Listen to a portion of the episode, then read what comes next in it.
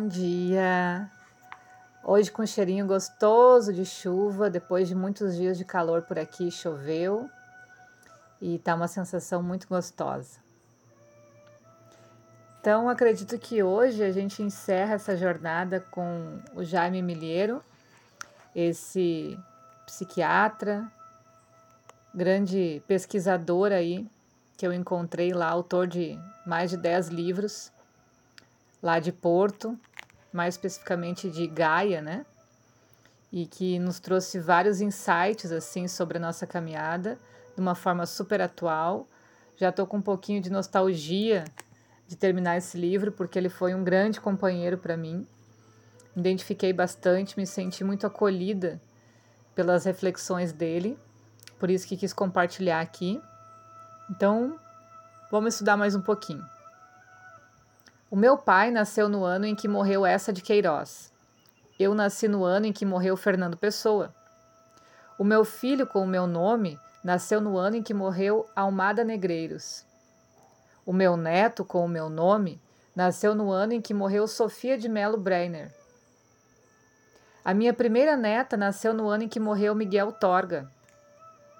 Isso está mal, mesmo muito mal, dirá o leitor. Tanta mortalidade deve querer dizer alguma coisa. Quem irá nascer a seguir matando o melhor que temos? Sem resposta, telefonei a Freud, que rapidamente me elucidou. Isso vai mal, com certeza.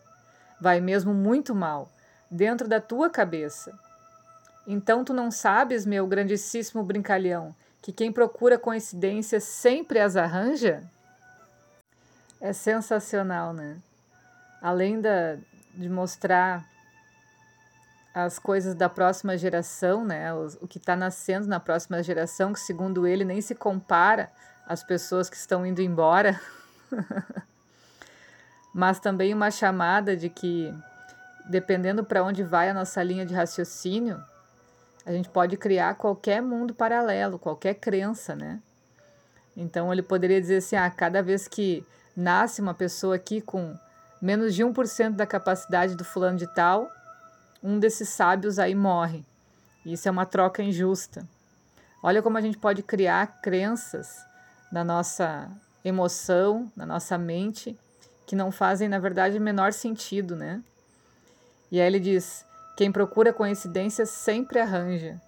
Então é bom a gente ficar mais esperto também em comprar ideias prontas aí da galera sempre refletir se isso é válido ou não, para não criar monstros desnecessários. Já basta o que já tem aí nos rodeando, né? Sou um indivíduo cheíssimo de defeitos.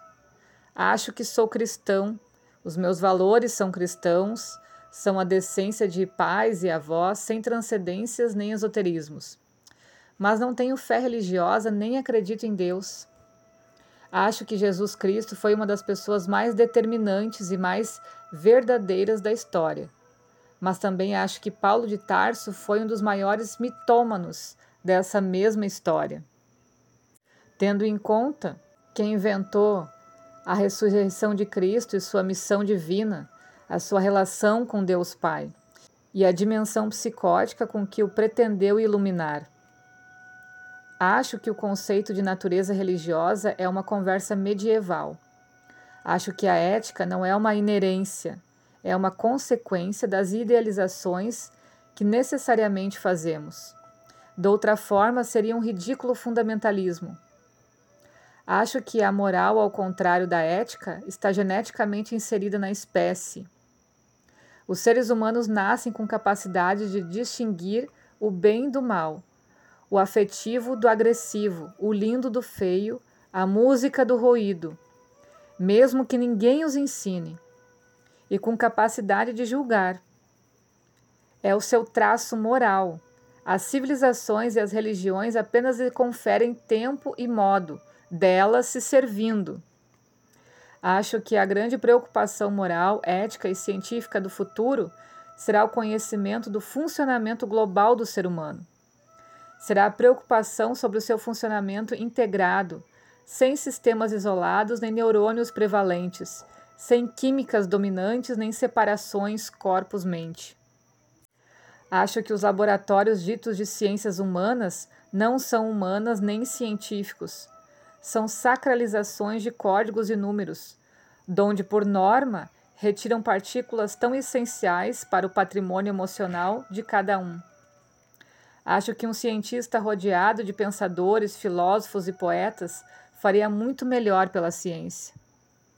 Acho até, imagine-se, que o atual estado da cultura obriga a essa sarcástica interrogação: para que servem os intelectuais se nem para as ciências humanas parecem já servir? Mais grave ainda, acho que consigo rir-me de tudo isso. Eu já tinha pensado também sobre essa questão de que agora cada bolha gera sua própria religião, né? Tem os intelectuais que deveriam colocar na mesa assim a, o, o alinhamento, na verdade, proporcionar um alinhamento entre ciência, religião, né? Porque vão buscar em diferentes fontes. Mas na verdade eles criaram uma bolha também, assim como os cientistas, assim como as religiões, de que eles pegam aquilo que interessa única e exclusivamente para o mundo deles, sem criar pontes entre as outras outras bolhas, né, entre os outros mundos. E aí quando você quer beber da fonte dos intelectuais, você vai ali e pega uma informação ou um conceito, uma ideia que serve única e exclusivamente para quando você está naquele meio ali, naquele mundo ali. Ele não conversa com a religião, ele não conversa com a ciência. Da mesma forma que a ciência virou um arrecadador de números, né? Incontestável. Não está mais totalmente voltada, ou a grande parte, né? Poucos são os, assim como os políticos, são os cientistas honestos, né? Que estão usando o seu trabalho para desenvolver o mundo, as pessoas, a saúde, a capacidade humana e não a si mesmos. Então, assim como os cientistas, eles vendem, vendem, isso para mim é chocante, a sua credibilidade. Assim como se vende seguidores no Instagram, eles falam o que a pessoa que está pagando pede para eles falarem, justamente porque eles têm aquele nome, né?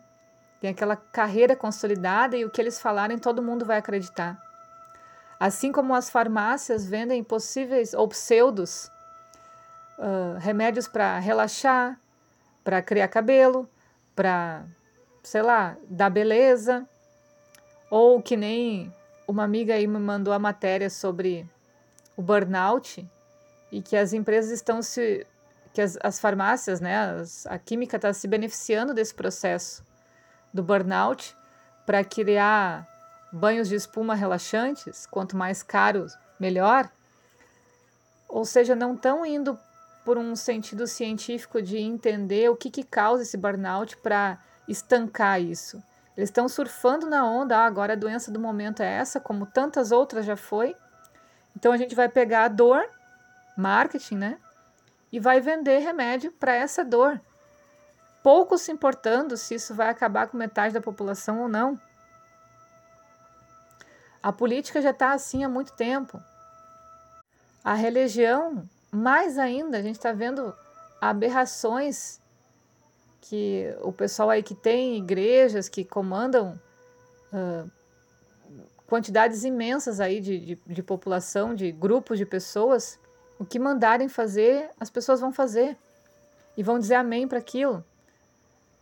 Então, cada um está formando a sua bolha e aqui nós, pobres mortais, a gente se identifica uma hora com um, outra hora com outro, outra hora com outro, mas a gente fica completamente desamparado de um raciocínio linear, lógico e que seja honesto, que leve todo mundo para frente, né?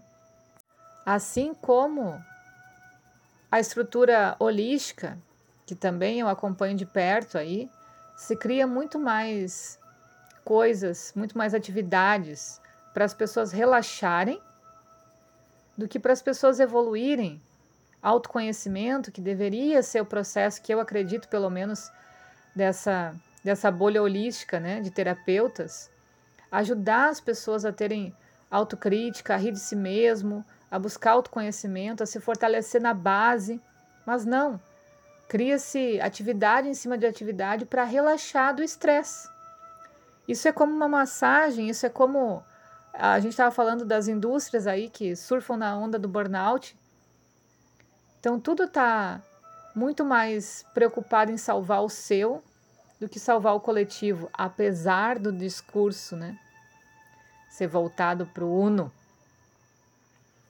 Então, eu gosto que ele me faz pensar, eu gosto que ele me provoca nessa, nesses pensamentos que eu já tinha guardado aí nas minhas gavetinhas e faz com que eu entenda melhor também por que, que eu sigo, penso dessa forma ou tenho essa linha de raciocínio, né? A gente busca por uma relação humana, eu vejo muita humanidade no, na escrita dele também, na preocupação dele, e como quando a gente não vê isso nas, nos nossos pares, como a gente se sente só, né? Como a gente se sente, tipo assim, lutando sozinho aí né? no meio da jornada. Mas se é para ser assim, bora lá, né, Jaime? Então até mais. Por hoje é isso. Beijo.